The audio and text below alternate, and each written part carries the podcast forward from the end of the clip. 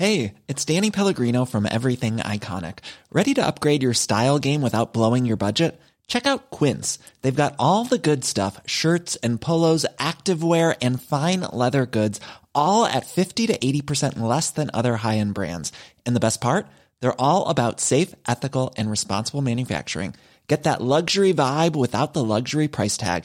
Hit up quince.com slash upgrade for free shipping and 365 day returns on your next order. That's quince.com slash upgrade. Las noticias. ¿Qué tal? ¿Cómo le va? Buenas tardes. Estás a punto de escuchar Yo soy Javier Alatorre. las noticias con Javier Alatorre. La vamos a pasar muy bien. Comenzamos. A esta tierra he venido a morir, pero ya sé a dónde voy. Caminaré hasta llegar.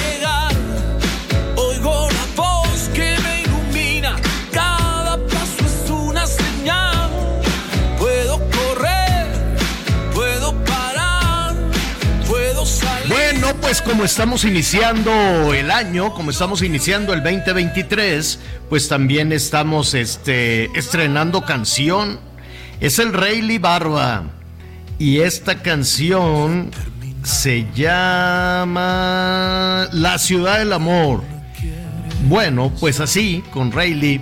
Y desde luego con mucho gusto. em, los saludamos esta tarde, este, en un ratito más ya estaremos iniciando la tarde. Saludamos a nuestros amigos en todo el país.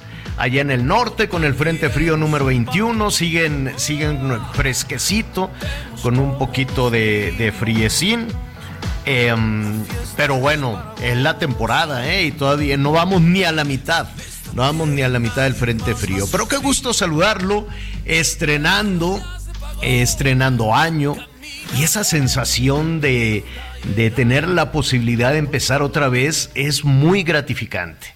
La verdad es que se siente muy, muy bien decir, bueno, pues yo eh, lo intenté, ¿no? Intenté con todas mis fuerzas el 22, se logró esto, faltó aquello, pero pues siempre tenemos una nueva oportunidad, cosa que me da muchísimo gusto. Siempre tenemos una nueva oportunidad para todo, ¿eh? Absolutamente para todo, para volver a reconstruir, para enmendar, para aprender, ¿no? También podemos aprender ahí de lo que hicimos mal y de pronto la gente dice, híjole, ¿por qué habré hecho esto? Bueno, ya déjelo allá en el 22. Lo que hizo mal, ya, se acabó, déjelo ahí, no ande cargando con esas cosas porque luego son pesadas esas este, culpas, cargas y, y- y- reflexiones. Dedíquele tiempo. ¿Qué hice bien? Ah, pues esto, qué bonito. ¿Qué hice mal? Esto también. Bueno, pues ya dejemos todo cerrado allá porque hay que empezar ligerito y de buenas. Ligerito y de buenas, así hay que empezar el 23. Qué gusto saludar a Anita Lomelí. ¿Dónde andabas, niña?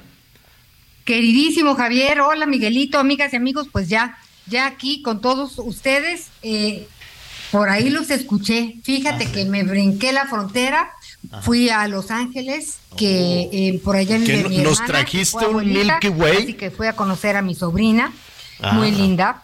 Este, y pues unos días de, de, de desconectarse para conectar son muy útiles, Javier. Como tú Ah, decías, pues siempre son oportunidades estos, esto, esto de cerrar ciclos y abrir ciclos y volver a empezar. Pues bueno, digo, en donde nos equivocamos, pues véalo como donde aprendimos más bien. Así que, pues, con la familia cargando pilas, ¿no?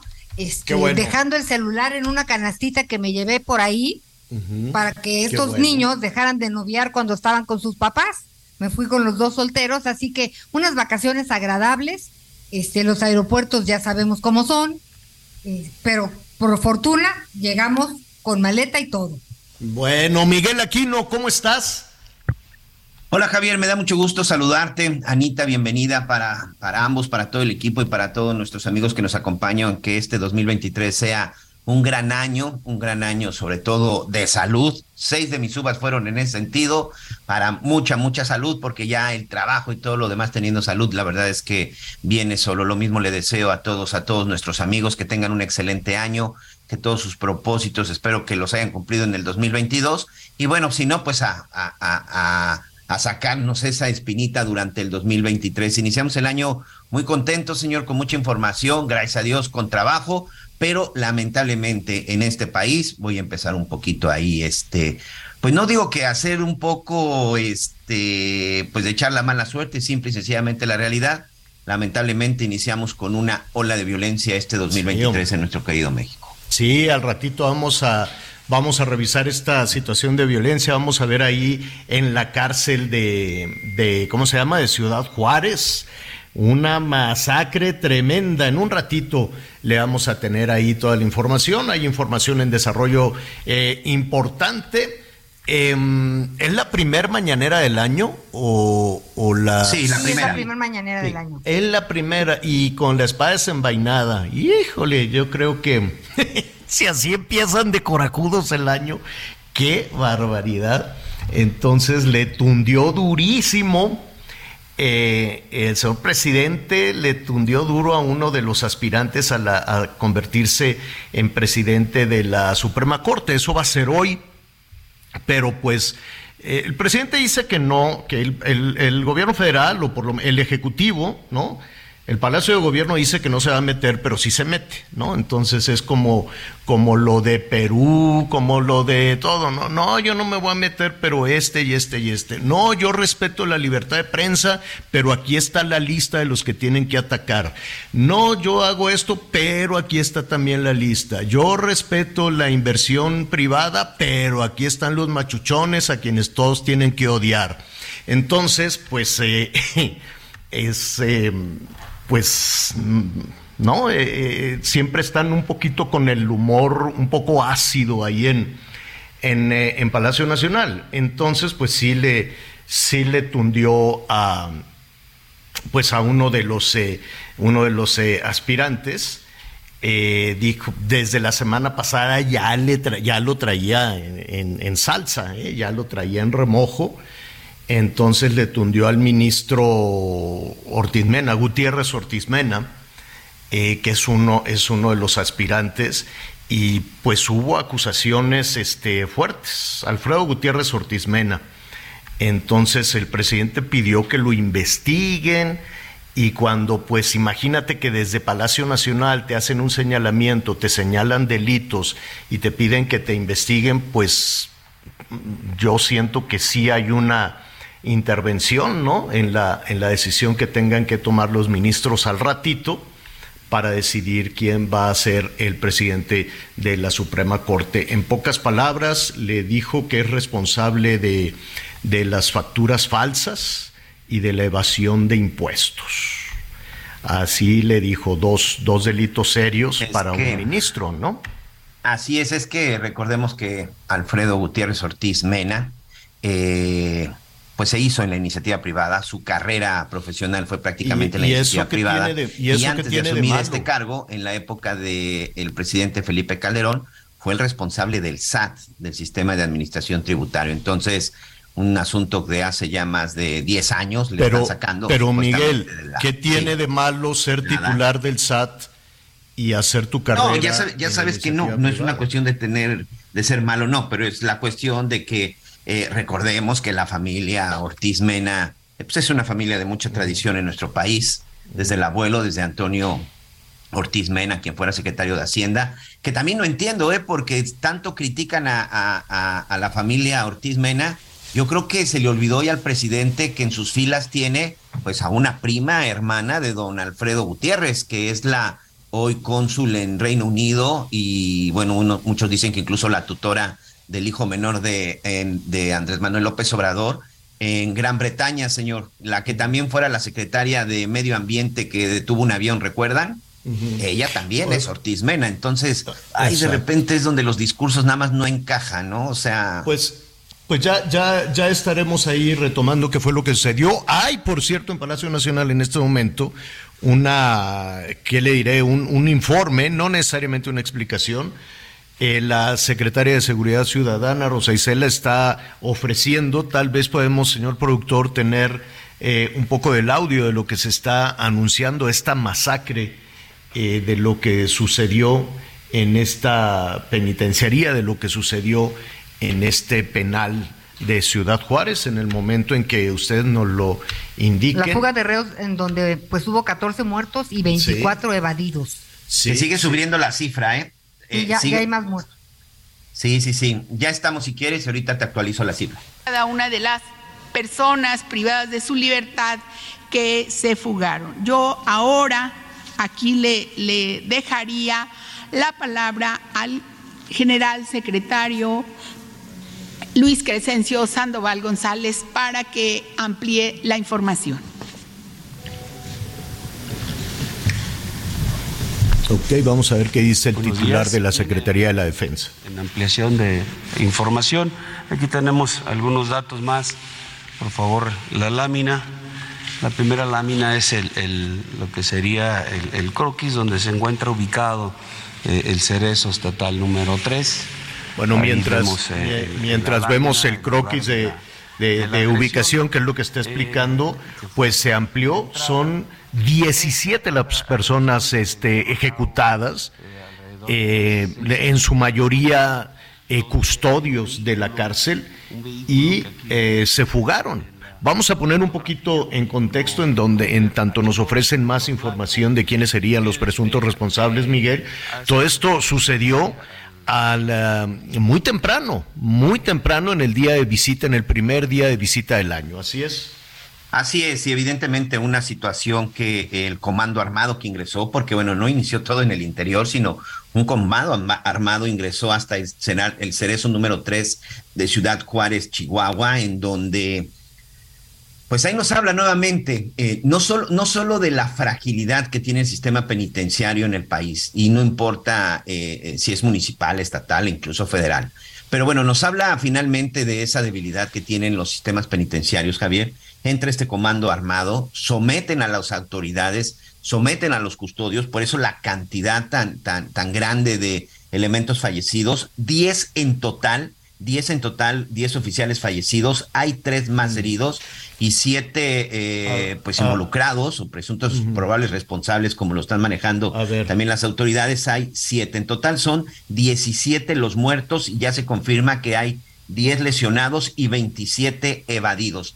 vamos a ver si, si el general secretario tiene ya la crónica de cómo es que entran, cómo entra, cómo puedes entrar a un penal. Escuchemos. Donde hay un vehículo un vehículo que aquí ven ustedes en la fotografía, un vehículo Hummer H2 color blanco que este, eh, hace la agresión ahí a la policía que se encuentra a los custodios y posteriormente eh, se viene una persecución por parte de la policía, lo ubican y este, eh, en, en una segunda agresión este, son detenidos este vehículo y como resultado de la agresión eh, fallecen eh, dos eh, este, delincuentes que estaban en el interior y se asegura armamento que fue el que utilizaron para hacer la agresión inicial. consideramos que, que, esa agresión fue nada más un, pues un distractor para que todo lo que tenían planeado dentro de la fuga, porque inicia en un, un motín, es, de la parte interna para poder eh, salir, quizá para no llamar tanto la atención en cuanto a las autoridades y poder tener esta posibilidad. Adelante, por favor. Aquí desde a las, eh, casi a las 7 de la mañana es cuando se, se, inicia, un poquito antes se inicia el motín. jefe de custodios y seguridad despliega su fuerza de reacción, la interna, eh, y la cual este, es eh, agredida por eh, los internos que ya contaban con, con armas este, con las que hacen fuego hacia, hacia el personal de internos. inicialmente la policía municipal no, no, no tiene o no, no entra al, a lo que es el cerezo, pero personal de la Guardia Nacional, apoyados con el ejército y también eh, este, la policía estatal, eh, se, se, ingresa aproximadamente a las 10 de la mañana y, este, y, ya posteriormente es eh, alrededor de mediodía es donde se tiene ya el control. Bueno, se aseguran ahí armamento ahorita. Va, va con muchísima cautela eh, desde luego el general secretario explicando todo en muy grandes rasgos, pero eh, aquello fue una masacre terrible, Miguel. No es que pues entraron despacito y a las 10 de la mañana ya se tuvo el control y hubo un motín. Sí, digo, fue un motín em, orquestado tanto afuera con esta acción que, como dice el general secretario, fue probablemente un distractor, para la fuga, ¿no? Para la masacre que se registró al interior de la cárcel. Sí, por supuesto, y la cantidad de personas que murieron y la cantidad de personas lesionadas precisamente nos da la dimensión de lo que sucedió al interior y, la, y además el tiempo que tardaron las autoridades para poder controlarlo. Evidentemente no es una situación sencilla porque tenían que enfrentar, eh, perdón la redundancia, dos frentes, lo que estaba sucediendo adentro y la familia que estaba desesperada también en el exterior. Ahorita, bueno, también son 27. Miguel, para no dar para no dar por hecho que estamos todos informados en este tema, vamos, eh, no sé, nuestro productor, si tenemos el tiempo de recapitular. ¿Qué fue lo que sucedió? Miguel. Ok, bueno, ahí vamos a este, porque ahorita también vamos a tratar de comunicarnos con Reinaldo, con Reinaldo Lara, este Javier, nuestro compañero reportero que también estuvo en esta zona de Ciudad Juárez. A, a, grandes rasgos, evidentemente, a grandes rasgos. Hubo una fuga en el penal de Ciudad Juárez, escaparon 25 reos y para que eso sucediera. Para ser exactos ya. 27 reos. Escaparon 27 reos. y para que eso sucediera, pues hubo una acción que se orquestó tanto en las calles de Ciudad Juárez como irrumpir en el penal. Así es. Es correcto, señor. Así fue en las primeras horas del 2023. Empezó este aparente motín, pero la verdad es que fue un ingreso de un comando armado.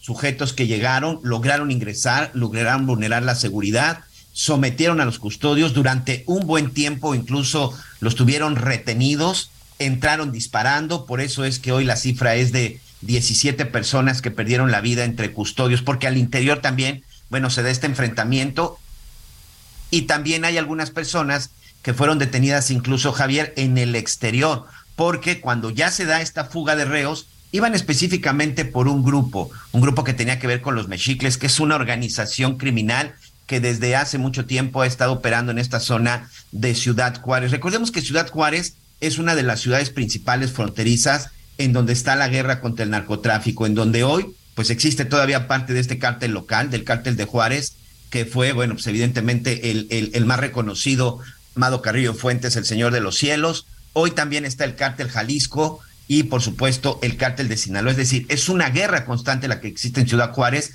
y lo que de pronto podemos ver en las calles también se ha visto y no es la primera vez, Javier. Recordemos que Ciudad Juárez ha sido una constante, este tipo de motines, este tipo de enfrentamientos y sobre todo este tipo de fugas y si hay un penal o hay penales que evidentemente están llenos de corrupción, en donde existe este famoso autogobierno, este gobierno paralelo, que realmente los que mandan ahí son los prisioneros, tiene que ver con Ciudad Juárez. Me parece que ya está Reinaldo Lara nuestro compañero de Ciudad, en Ciudad Juárez, Chihuahua. Pero bueno, el hecho es, Javier, que después de que se da este enfrentamiento, que se da esta persecución, y evidentemente en donde ingresan las autoridades, bueno, pues se dan cuenta de lo que realmente había sucedido. Literal, una masacre. Y pues no por nada, el año, el, el primero de enero, el 1 de enero del 2023, lo iniciamos con 87 ejecuciones en todo el país y por lo menos 14 de estas, cuando se dé el conteo, habían ocurrido en el penal de Ciudad Juárez. Parece que ya está también nuestro compañero Reinaldo Lara.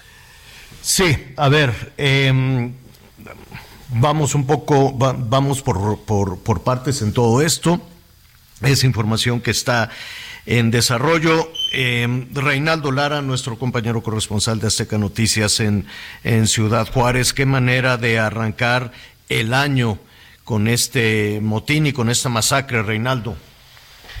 Javier, Miguel, ¿cómo están? Un saludo desde la frontera. Sí, lamentable la situación y fue precisamente mencionaban muchas personas y las autoridades agarraron a todos dormidos, los agarraron en la celebración porque también antes de hablar un poquito del tema del cerezo, Javier, durante la noche del 31 de diciembre fue el día donde más armas de fuego se escucharon en las calles de Ciudad Juárez.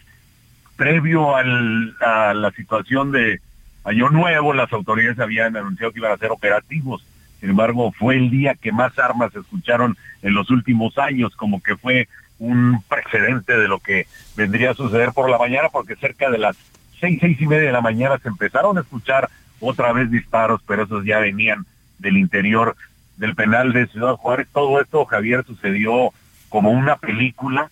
No se imaginan la situación que vivieron. Hemos platicado con familiares que estaban en ese momento. Yo llegué al penal 10, 15 minutos después de que inició esta situación. Era complicado acercarse. Había cierres de calles, el ejército, la Guardia Nacional, corporaciones de todos los niveles acercándose al lugar.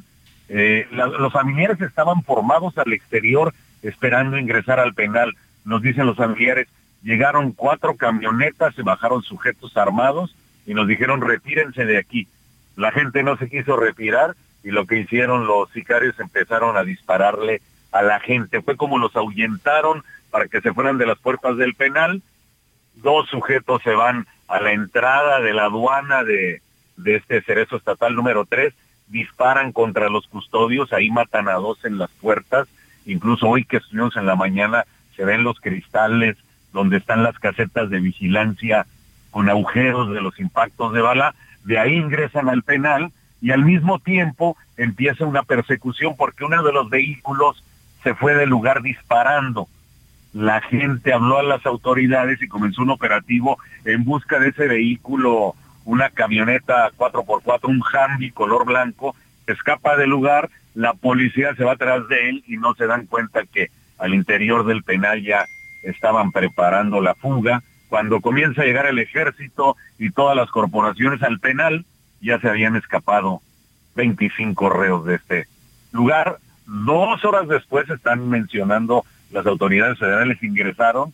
Antes, cuando nosotros estábamos ahí, que empiezan a llegar, hubo una serie de disparos, escuchaban bombas, había columnas de humo. Llegamos a las seis, a las siete de la mañana había una columna de humo ya para las siete y media eran cuatro, cuatro zonas estaban prendidas completamente y el saldo que dan ya por la noche porque eh, hubo mucho hermetismo de las autoridades, el saldo que dan por la noche, 27 fugados, dos fueron ejecutados, bueno, asesinados por la policía municipal durante una persecución, 25 son los que están prófugos y lamentablemente las víctimas son 17, 10 de ellos custodios del penal y 7 de los internos. Eh, Reinaldo, de los eh, fugados, de los 27, eh, nos dices 27 reos se fugaron, dos eh, fueron abatidos, ¿no? Y de los 25 que se fueron, ¿ya se sabe quiénes son? Oficialmente en estos momentos en una conferencia nacional están mencionando ahí los nombres. Se hablaba de un reo muy importante que era el que mencionan las autoridades, tuvo mucho tiempo el control o tenía el control del interior del penal. Hay que recordar, Javier, que en el mes de agosto hubo uno llamado como el jueves negro aquí en la frontera, donde hubo una riña al interior del penal, intento de fuga y que en las calles empezaron a atacar civiles, a quemar negocios, vehículos, camiones. Ese día, al quien señalaron las autoridades como el organizador de todos esos ataques contra los civiles y que creó un pánico tremendo en Juárez. y, y este personaje como el Neto, el líder de un grupo criminal. Es el Neto se fugó. En, estos momentos se están mencionando los nombres y, y uno de ellos es este líder criminal el neto, eh, eh, que además pues es un, es un grupo criminal que tiene su origen en, en Caborca, pero que, y que tiene rivalidad con, con el grupo del Chapo, de los Chapitos. Un asunto muy, muy serio. Reinaldo, te dejamos eh, recabar un poco más de, de información. Te agradecemos como siempre todo este tema, toda esta información. Si no tienes inconveniente, regresaremos contigo antes de despedir el programa. Muy bien, Javier, estamos pendientes. Reinaldo, y además estaremos muy pendientes de tu crónica esta noche, hoy en Hechos, en la tele. Muchísimas gracias, Reinaldo. Gracias, Javier. Un saludo, un saludo, Miguel. Gracias, así están las cosas. Gracias, Así están las cosas allá en, en Ciudad Juárez, tremendo. Sí se fugó el neto y después de una pausa le vamos a decir quién es este, ¿no? Cómo se, se integró este grupo criminal que si no me equivoco, Miguel, tiene su origen allá en Caborca, una de las zonas que también ha estado en disputa ya en Sonora. Vamos a hacer una pausa y volvemos.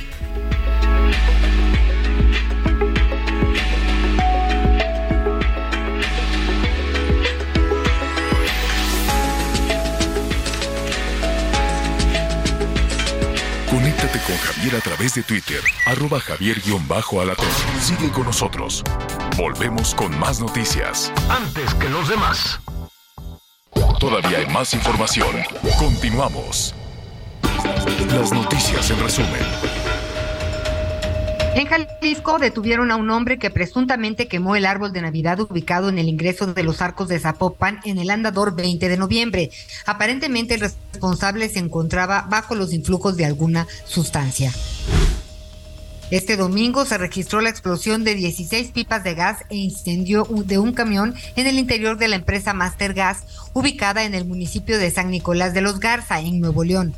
Bomberos y protección civil evacuaron a más de 1.800 personas y no reportaron personas lesionadas, por fortuna.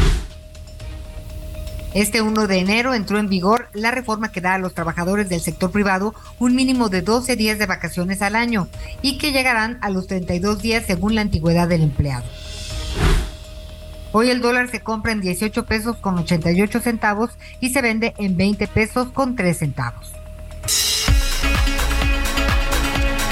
Oiga, pues, pues sí, un, un arranque duro ¿no? Un arranque fuerte de, ese año con el asunto de la violencia que no más no se puede. Y mire que va a haber elecciones este año, más las elecciones del año entrante, y ya están las, las corcholatas y los candidatos de, de oposición, todos levantando la mano, pero a mí realmente me gustaría saber cómo le van a hacer. Porque si es un concurso más de, de ¿cómo le diré?, de, de, de personal, ¿no? De un poco pues un poco de narcisismo, de vanidad política, de miren cómo me quieren y yo yo soy el bueno, yo soy la buena, etcétera, etcétera. Bueno, sí, qué bueno. Y todos vemos ahí el concurso y todos los concursos son emocionantes. Y sobre todo los concursos que tienen que ver con la política. Y sobre todos los concursos que están tan están en la discusión de la ciudadanía, pero pues ojalá todos estos que están levantando la mano para ser gobernadores, gobernadoras o para ser presidente o presidenta de la República nos, nos digan con toda claridad, yo voy a arreglar la inseguridad, el crimen, la violencia, la impunidad de esta manera. Pero pues los números no se ven y más allá de la buena voluntad, pues cuántos personajes hemos visto con buena voluntad. Ahí está el gobernador de Michoacán, ¿qué quiere que le diga el gobernador de Zacatecas, la gobernadora de Guerrero, la gobernadora de Chihuahua, el de Sonora, que era el responsable de garantizar la seguridad pública de todos los ciudadanos y tiró el arpa y se fue a Sonora y mire cómo está Sonora, ¿no? Con una violencia que eh, invade además a toda, a toda la región, porque ese, ese cártel ahí en Sonora, este, que tiene su rivalidad con el cártel de, de Sinaloa. Y mire cómo están también las amenazas y todo lo que ha sucedido también con el cártel Jalisco Nueva Generación. Entonces, pues que nos digan cómo. Porque en medio de todo eso, pues también los políticos, o por lo menos la parte, como decimos aquí, la parte más flaca, de toda, de toda la administración pública, que son los eh, candidatos a las presidencias municipales o a los gobiernos de los estados, pues a, estos sin ningún em-, empacho los pueden bajar de la contienda, aquí lo hemos visto.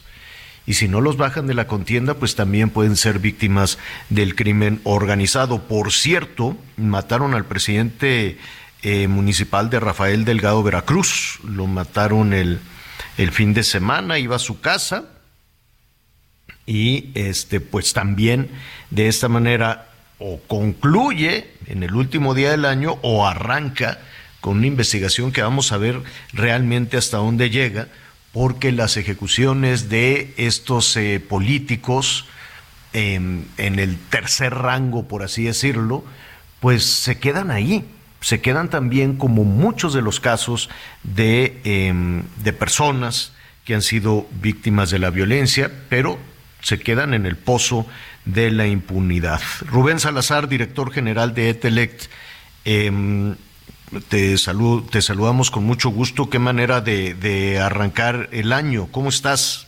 Hola, ¿qué tal? ¿Qué tal, estimado Javier? Eh, eh, Ana María, Miguel, antes que nada desearles un muy feliz año 2023 también a todo tu auditorio. Bastante bien, Javier, y pues bueno, eh, pues dando a conocer esta actualización del indicador con este atentado que comentabas, eh, pues ya en lo que va del presente sexenio suman un total de 65 ediles que han perdido la vida en hechos de violencia. De ellos 20 eran presidentes municipales, 33 regidores y 12 síndicos. De hecho, ya con este caso eh, de Rafael Delgado, eh, que se presenta el, pasado 30 de diciembre, son tres ediles asesinados en Veracruz durante ese mes. Entonces sí, es una una ola de, ataques que se presentó ya prácticamente ¿no? en el cierre del año y en el caso de, del municipio de Rafael Delgado, sí te debo compartir que es algo que se replica además ¿eh? históricamente en muchos casos, que existían antecedentes de violencia que eh, por lo menos ubicaban este municipio en nuestro indicador como uno de los municipios en foco rojo. ¿no?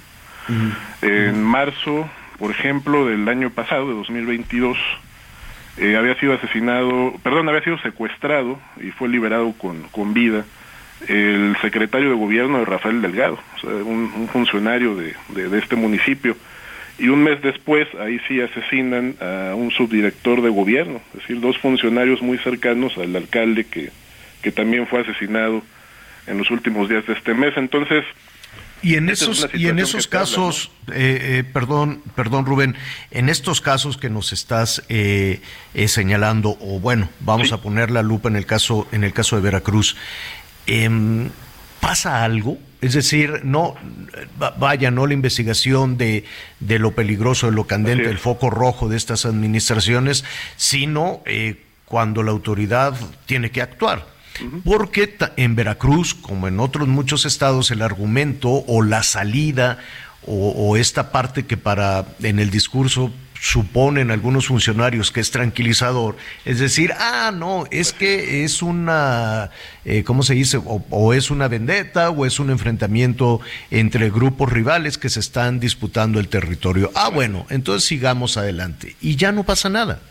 Es correcto, ¿no? Y, lo que hemos eh, observado, no solo en este eh, homicidio, sino en otros más que se han dado a conocer informes de inteligencia que sí tocaban por lo menos esta influencia ¿no? de, grupos delictivos en muchos de estos municipios y sobre todo la presión que han ejercido sobre muchas de estas autoridades locales. Pero mm, a pesar de que se generan estos informes o de que las agencias de seguridad, tanto federales o estatales, cuentan con esa información, por ejemplo, de cuántos alcaldes están siendo amenazados, o en qué municipios ya han, perdido la vida funcionarios de, de, este nivel, pues no, no, no vemos nosotros que esto eh, pues se traduzca precisamente en acciones preventivas, ¿no? Pues en este sentido, por ejemplo, haber resguardado la seguridad del alcalde cuando dos de sus funcionarios habían sido asesinados el año pasado, ¿no? Entonces es, es, un ejemplo de, de los problemas de coordinación que se observan también, ¿no? Entre estas tareas de inteligencia que se hacen y las eh, estrategias que se deben implementar aquí sí ya por parte de fuerzas de seguridad del Estado, del propio, sobre todo a nivel estatal, porque los municipios, como ya lo hemos comentado con anterioridad, Javier, que, enfrentan esta problemática, son sobre todo municipios de, de, origen rural, muchas veces no cuentan con policías, o muchas veces como con policías que están integradas por muy pocos elementos, eh, sin dejar de, de comentar además que muchas de ellas también están infiltradas ¿no? por, por grupos de la delincuencia en una región eh, como, como esta, que es la región de, de, las montañas en Veracruz, que además está en una abierta disputa entre el cártel Jalisco y, y todos estos grupos que se extendieron de los Zetas, que lleva años, ¿no? y que eh, esto ha provocado, eh, pues sí, un sinfín de atentados, y no solamente eh, de, ataques mortales en contra de estas autoridades, sino otro tipo de agresiones, ¿no? Amenazas, eh, otros eh, ataques que eh, dejaron con lesiones a muchos de estos ediles. Entonces es una situación que, que refleja perfectamente también el avance o el poderío ¿no? de estas agrupaciones criminales en la medida en que la estrategia ha decidido pues no, no combatirlas ¿no? con determinación. Oye, eh, Rubén, estamos platicando con Rubén Salazar, director general de Etelect Consultores. Eh, finalmente, Rubén, em, ¿de qué tamaño es la impunidad? En es, este, altísima, este- es altísima, Javier. Eh, de hecho, en lo que se refiere a alcaldes, eh, son eh, el porcentaje de, por ejemplo, de, de presuntos responsables que ya están sentenciados. No, no, no es, no es, vaya, no es, no es mayor del 20% de los casos, ¿no? Está más menos, el nivel de impunidad en estos casos andará rondando el 80%. Y, y esto es lo que nos impide precisamente conocer o reconocer más bien los móviles, ¿no? Saber por qué razones los han asesinado, porque generalmente las fiscalías abren dos posibles líneas de investigación. Por un lado el tema de la delincuencia organizada, eh, ya sea por presiones o por romper pactos, ¿no? O, o- vínculos político-delictivos, desconocer esos pactos. Y la otra línea que es eh, por móviles de tipo político que también han ocurrido en Veracruz. Eh, tú recordarás el caso del, del asesinato de la alcaldesa de Mixtra de Altamirano, ya en este sexenio. A ella la asesinan eh, la exalcaldesa y su esposo, que era el síndico. Le habían pedido el cargo, le habían ofrecido dinero, eh, la alcaldesa se negó, eh, Marisela Vallejo se llamaba ella, y la asesinan en represalia, ¿no? Por no renunciar al cargo y entregárselos. Entonces también hay eh, situaciones de, de tipo político en donde, como ya también lo hemos comentado, todos estos eh, caciques locales que se han adueñado del, de- del poder a nivel local, eh, con, con todos estos procesos de alternancia en donde pues prácticamente han quedado pues eh, sin, esos enlaces, ¿no? O ese, eh, esos resortes de poder vertical que existían con anterioridad con el régimen de partido hegemónico del PRI todavía cuando gobernaban el Estado, pues ahora todos estos alcaldes han aprovechado esta situación para imponerse a través de la violencia, ¿no? Y es una violencia que no solo ocurre en los procesos electorales, sino como ya estamos observando, ocurre antes y después de los procesos de, de- de elección, ¿no? Qué manera de, qué manera de arrancar, qué manera de iniciar el, el año, Rubén. Te agradecemos, ¿no? Primero te agradecemos todo tu apoyo el año pasado y que apenas, apenas iniciando el año, pues ya, ya están en Netele Consultores, pues haciendo toda, toda esta evaluación. Un Así abrazo muy fuerte, Rubén, lo mejor este año.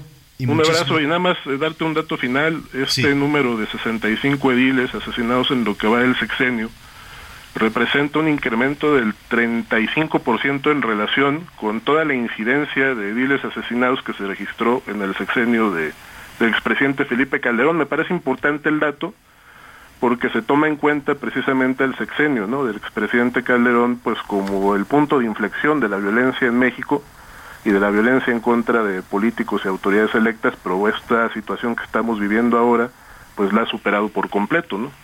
Y no se ha logrado revertir a pesar de todas las estrategias que, que el gobierno federal ha anunciado para, para evitar esta, esta ola ¿no? de, de atentados en Sí, particular en lo, contra lo- comentábamos que con la pura buena voluntad o el discurso no es, no es suficiente, ¿no? Así es, Javier.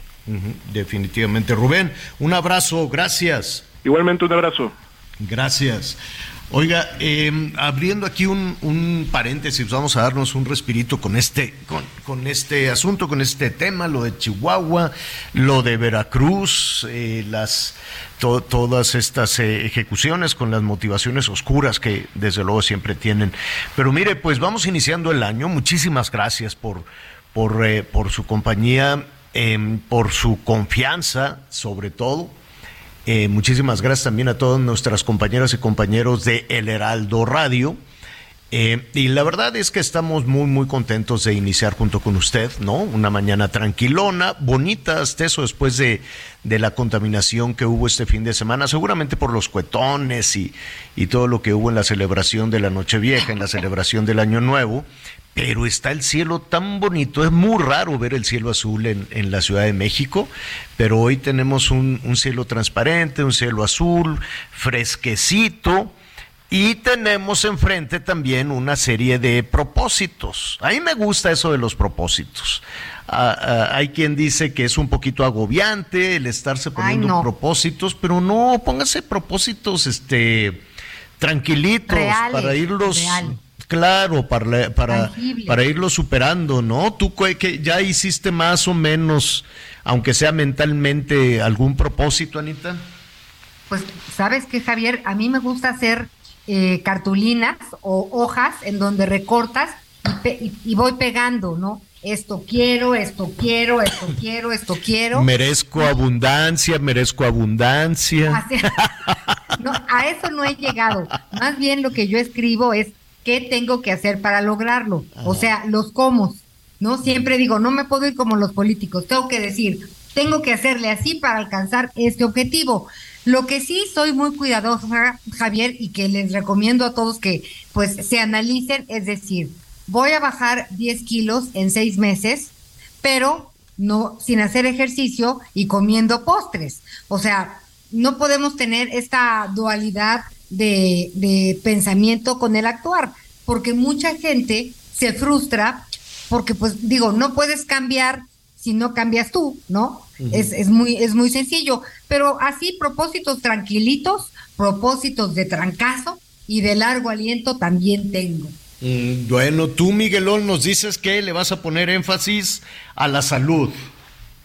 Sí, hay que trabajar mucho, sin duda hay que trabajar mucho en las cuestiones de, en las cuestiones de, de, salud y ahí vamos en varios sentidos, ¿no? Desde la alimentación, por supuesto, seguir con un poco de ejercicio y lo más importante, Javier, el estrés, hay que relajarnos, hay que disfrutar. La verdad es que el cierre de año fue, fue bastante intenso y por más que uno trata ahí de tomar las cosas con calma, a veces es complicado, pero hay, trabajar, hay que trabajar mucho con uno mismo porque teniendo salud y bajándole al estrés, se te va a ir cumpliendo todo, ¿eh? Entre estas, precisamente tener el control y bajar y bajar de peso. Entonces creo que esa es una de las cosas principales que ocupó mis 12 uvas, señor. Eso, eso me parece muy bien. ¿Eo?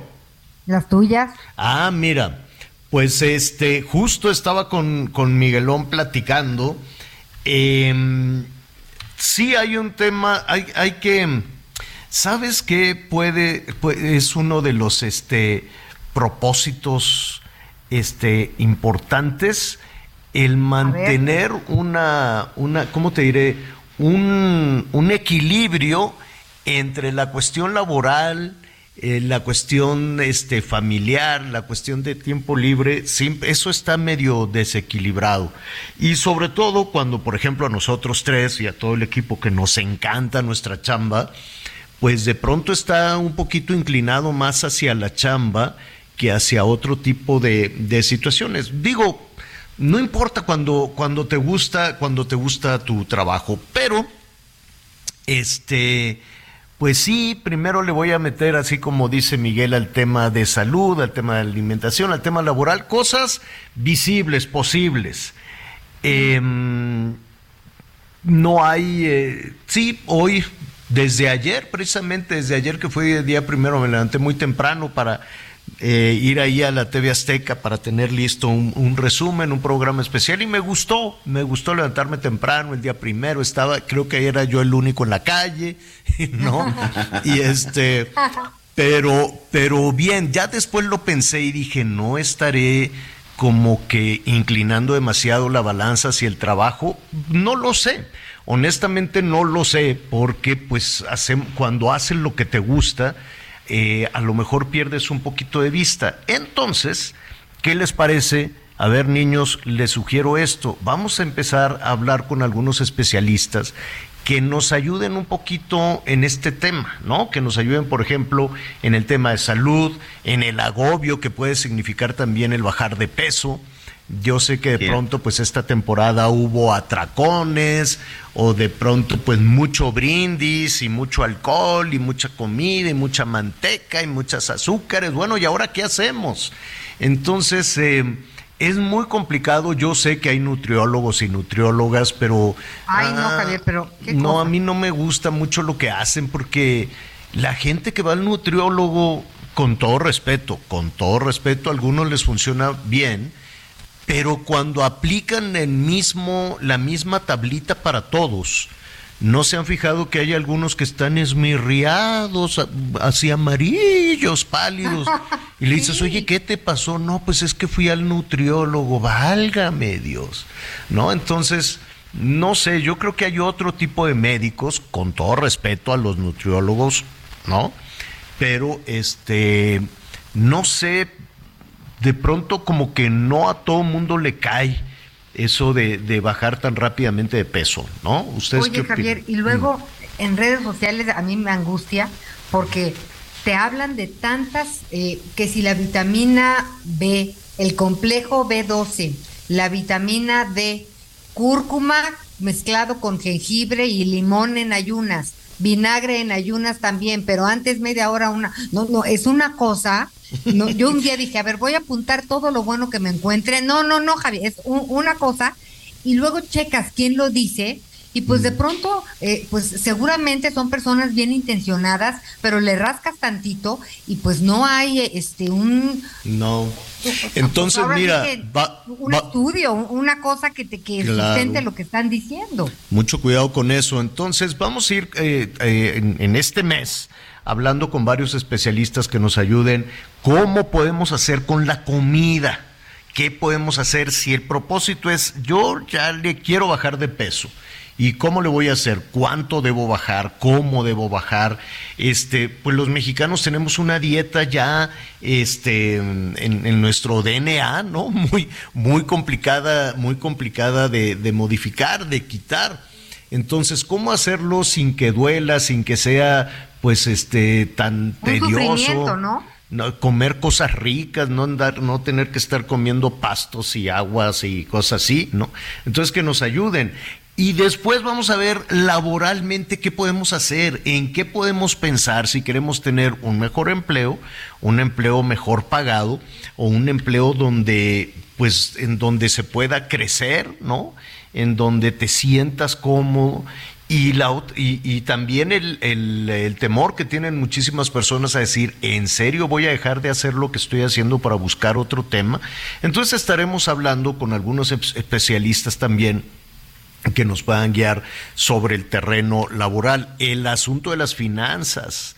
Imagínate qué bonito sería avanzar el año ya sin deudas, cómo podemos superar las deudas, cómo podemos aprender a manejar los créditos, las tarjetas, cómo podemos pedir un crédito, para qué queremos pedir un crédito y cómo estamos arrancando el año, que por cierto, pues todavía no terminamos en este viacrucis de los gastos porque le tenemos que ayudar también a los Reyes Magos.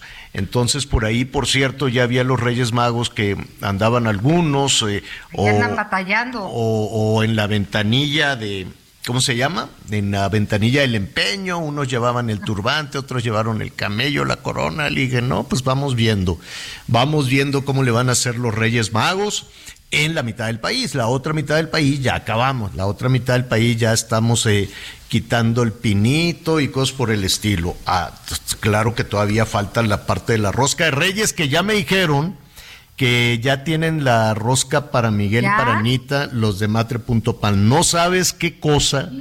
Lloras, lloras. Yo, ya no sé, yo ya no sé cómo le voy a hacer para que de veras me la cumplas, ¿eh? No, no, no. Ya no sé yo te la guardo, Miguel, aquí no la traigo toda aquí en no, una no, no, no, Bien confío. Me ha ido haciendo. Comí rosca, me adelanté. Perder tu panecito.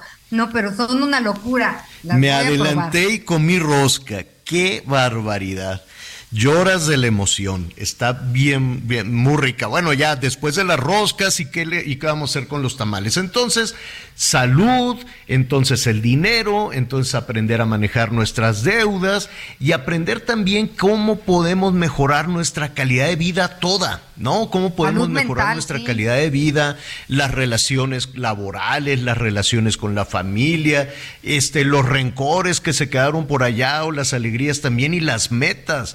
Y también a los más chavos, bueno, cómo pueden aprovechar este 2023 con todo lo que saben hacer. En fin, yo, yo creo que hay que redefinir muy bien los, este, los propósitos y no dejarlos al garete, no dejarlos a la casualidad.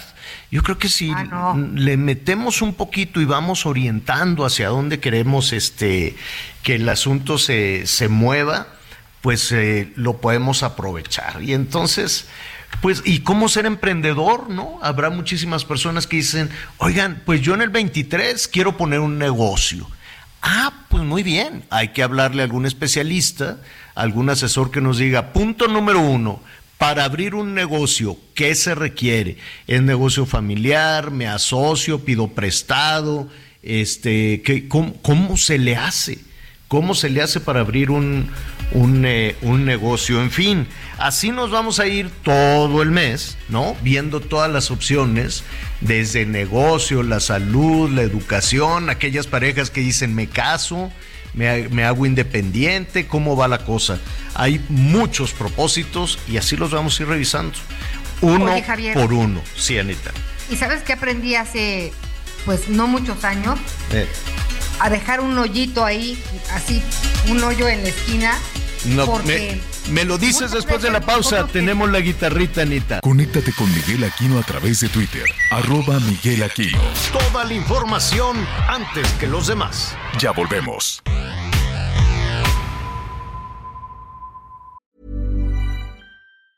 Hey, it's Ryan Reynolds, and I'm here with Keith, co star of my upcoming film, If, only in theaters, May 17th. Do you want to tell people the big news? All right, I'll do it. Sign up now and you'll get unlimited for $15 a month in six months of Paramount Plus Essential Plan on us. Mintmobile.com slash switch. Upfront payment of $45 equivalent to $15 per month. Unlimited over 40 gigabytes per month. Face lower speeds. Videos at 480p. Active Mint customers by 531.24 get six months of Paramount Plus Essential Plan. Auto renews after six months. Offer ends May 31st, 2024. Separate Paramount Plus registration required. Terms and conditions apply if rated PG. Todavía hay más información. Continuamos. Oiga, em, por cierto, queremos eh, saludar a nuestros amigos en Yucatán que cerraron el, año muy bien, con muchas visitas, la verdad. Este, pues es que no, no nada más Mérida como destino, sino todo lo que hay allá en Yucatán la pasaron muy, muy bien. La temperatura muy agradable, para algunos un poquito calientito, ¿no? Por ahí de los 30 incluso. Eh, ya les van a llegar un vientecito fresco, ¿no? Que va a ayudar, va a estar fresquecito por la noche, puede usar un, suétercito, algo, algo ligerito, porque llega eh, los efectos del Frente Frío número 21, que no tiene los efectos desde luego de, de en el norte o en el centro del país, pero sí va a refrescar un poco, puede que le llegue un poquito de, de lluvia. La verdad es que la pasaron muy bien y yo quiero aprovechar para eh, saludar a todos nuestros amigos que nos sintonizan allá en Yucatán. Un abrazo enorme a todos nuestros muchos y muy buenos amigos en Yucatán. El Heraldo Radio Yucatán. 96.9 de la FM, saludos en Mérida, 96.9 de la FM y bueno, pues estaremos al tanto, desde luego, de, todo lo que suceda allá en Yucatán, allá en la región, para compartir con nuestros amigos de, todo el país. Y a propósito del Heraldo Radio, em, pues muchísimas gracias a todos nuestros eh, compañeros de El Heraldo Radio.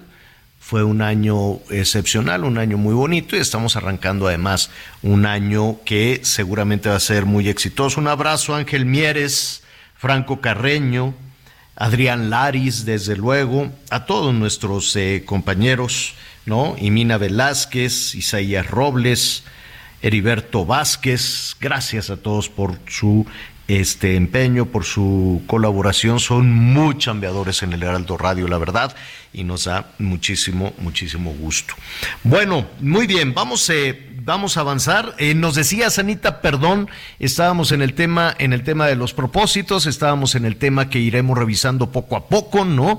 Los trámites, los negocios, todo aquello que nos estamos poniendo como, como meta, la salud, este, y hasta cuestiones ahí personales, ¿no? Pero tú nos decías. No, que, que fíjate que aprendí a dejar ahí como un hueco, un hoyo, porque Javier, no estamos, o sea, evidentemente hay que creer en lo que vamos a hacer, desearlo con todas las ganas, concentrarnos y trabajar por eso, pero también hay veces que las cosas no resultan como y cuando uno las quiere y no tenemos ninguna preparación para la frustración. Entonces, en muchos en muchos momentos de la vida, sobre todo cuando somos jóvenes, ¿no?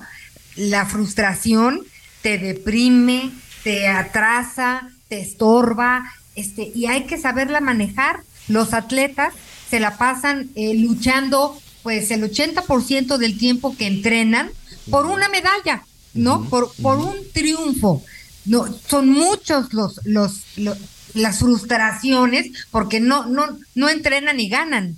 pierden muchas competencias para lograr ser campeones. Ese es un gran ejemplo eh, con el cual yo entendí de que pues hay que saber manejar la frustración, no decir chin, qué horror, qué pena, este y darle la vuelta, pero sí entender que la frustración es parte de la vida también. Sí, definitivamente. Y ese es, y ese es un tema que tenemos que aprender desde, desde chiquitos, ¿no? Eh, sobre todo ahora que hay tanta niña y tanto niño tirano, ¿no?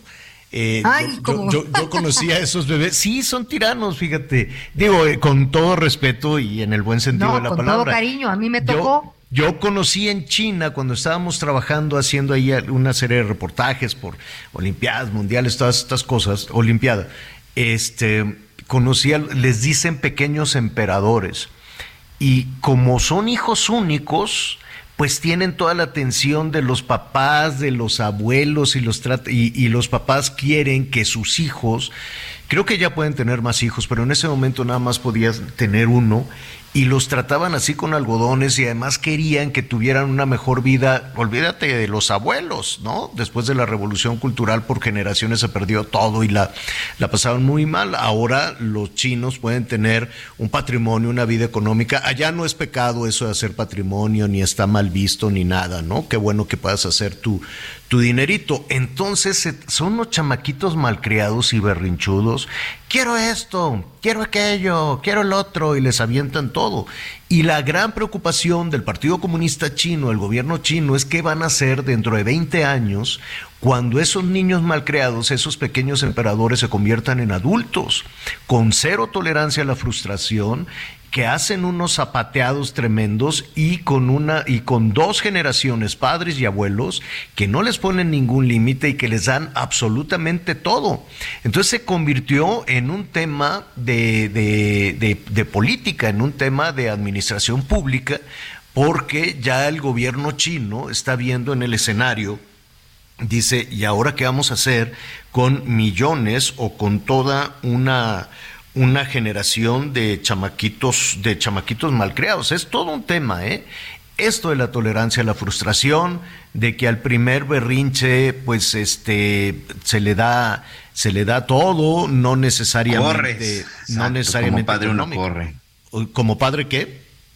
¿Sí? Como padre uno corre cuando de pronto ve a uno a su hijo de esa manera. La verdad es que hoy te lo digo yo que soy padre de dos, pues ya no de dos niñas, ya de dos, de dos jovencitas, ya, este, una ya profesional. La verdad es que corres y sí es un gran error porque no los enseñamos a afrontar, Javier, los problemas y sus propios errores. Así es, pues ese va a ser también otro, otro de los temas que vamos a tratar, ¿no? Que vamos a poner en perspectiva ahora que estamos arrancando el año. ¿Qué hacemos con esta falta de tolerancia a la frustración? No se trata de vivir frustrados, no, sino de aprender de cuando no se puede, no se, no se puede obtener algo. Y la escuela para padres, eso es también algo urgente. Oiga, bueno, pues ya le decíamos que en la mañanera le tundieron, este pues le tundieron duro a uno de los eh, de los eh, ministros. Hoy se tiene que resolver la elección en la Suprema, en la, elección en la Suprema Corte. Y en medio de toda esta situación, pues viene el escándalo alrededor de la ministra Yasmín Esquivel. Si se plagió su tesis, si la plagió no la, no la, no, o no fue así. Mire, a, a, propósito de, estos temas, de, de, estos asuntos de aprendizaje y de lo lejano que puede quedar para cualquier ciudadano los temas de la Suprema Corte de Justicia de la Nación, ¿no? De, pronto parecería que es un asunto en el que no estemos involucrados los, los ciudadanos, pero no es así. Eh, hay, otro, hay otro tema, la mentira. Yo no sé, habrá que ver qué es lo que resuelven, qué es lo que resuelven las autoridades universitarias. Ya el rector dijo sí se lo plagió, el presidente dice que es una embestida, el presidente dice que la cargaron contra la pobre abogada eh, Yasmín con una serie de, justificación, pero independientemente de los personajes, eh, hay, un asunto que, que es muy, muy... Eh, como le diré, muy recurrente. Cuando una persona dice una mentira, sea funcionario, sea religioso, sea lo que usted quiera, desencadena otra serie de mentiras porque es un asunto insostenible. Cuando una, a ver, cuando un marido que anda por ahí, este, portándose mal y que se fue por ahí a echar una, ¿no? echar una canita al aire y la, entonces llega a la casa y la mujer le zapatea así con el zapatito, le dice, ¿dónde andabas, hijo de la tal por cual? Ah, no, pues es que fui a tal lado. Esa primera mentira, para sostenerla, viene una avalancha de mentiras que tarde o temprano, pues el marido tiene que, ¿no? Bajar la cabeza y decir, pues sí, fíjate que fui un débil y me fui con mi compadre y conocimos unas muchachas y me gasté la quincena. Y bueno, pues asumir las condiciones. Guardadas todas las proporciones, absolutamente todas las proporciones, porque este es un asunto serio. Todo el tema inició con una investigación a propósito de la tesis de licenciatura de Yasmín Esquivel y está derivando en una defensa desde Palacio Nacional, eh, una justificación, no dicen que sea inocente, pero es una suerte de justificación, y en medio de todo esto, pues la condena también con acusaciones de delitos serios contra otro de los aspirantes a la titularidad de la Suprema Corte. ¿Hacia dónde va este, todo, este, toda esta situación? Pues yo le quiero agradecer a Juan Ortiz, él es director de Lupa Legislativa MX, que nos acompañe esta tarde. ¿Qué tal? ¿Cómo estás, Juan? Muy buenas tardes. Hola, Javier, muy buenas tardes. Muchas gracias por la invitación, estar contigo para hablar, pues como dices, de este tema tan importante, ¿no? Donde se mezcla la mentira con la política. Oye, Juan, ¿qué percepción tienes tú, en principio, como director de Lupa Legislativa MX? Fíjate que en este tema tan importante que es la elección de la presidencia de la Suprema Corte es tan relevante porque este cargo pues, es quien define los asuntos que se van a discutir sobre, por ejemplo, las acciones de inconstitucionalidad. Se elige el futuro de laboral de más de 50 mil personas. Y entonces en todo este todo este proceso se vio manchado fuertemente con el caso de, del plagio y sobre todo con la defensa, por decirlo entre comillas, de la a un ministra Yasmín Esquivel, que no ha hecho más que pues, enredar más el asunto, confundir a la, opinión pública, pero uno se pone a leer sus elementos de prueba y probablemente caen las inconsistencias. Y justamente hoy en la mañana un medio publicó este, la investigación de la Fiscalía de la Ciudad de México donde dice que no hay plagio, pero las pruebas son de, pues, ya, dan pena ajena. Están diciendo que la asesora de la de la de de Yasmín, se encontró en su buzón la carta de Edgar Báez donde admite que hay plagio. Esto ya llegó a, a lo trágico, ¿no? De la comedia a lo trágico. Y además, eh, otro medio de comunicación, Eje Central, pues localizó al autor original de la tesis y dijo, a mí ni me han preguntado, ni, ni he declarado, mucho menos ante notario, porque hay que recordar que eh, la la ministra dijo, ya tengo las pruebas ante notario de que este señor se plagió mi tesis, eh, aunque él se tituló antes que yo. Es decir, todos los días se le va poniendo un barniz ¿no? de argumentación em, que no sé hasta hacia dónde, hacia dónde quieren llegar. Digo, me queda claro que es un poco el blindar el prestigio de la ministra y otro poco em, pues el, el, empuje que se está dando desde Palacio Nacional para que ella sea la presidenta de la Suprema Corte, ¿no?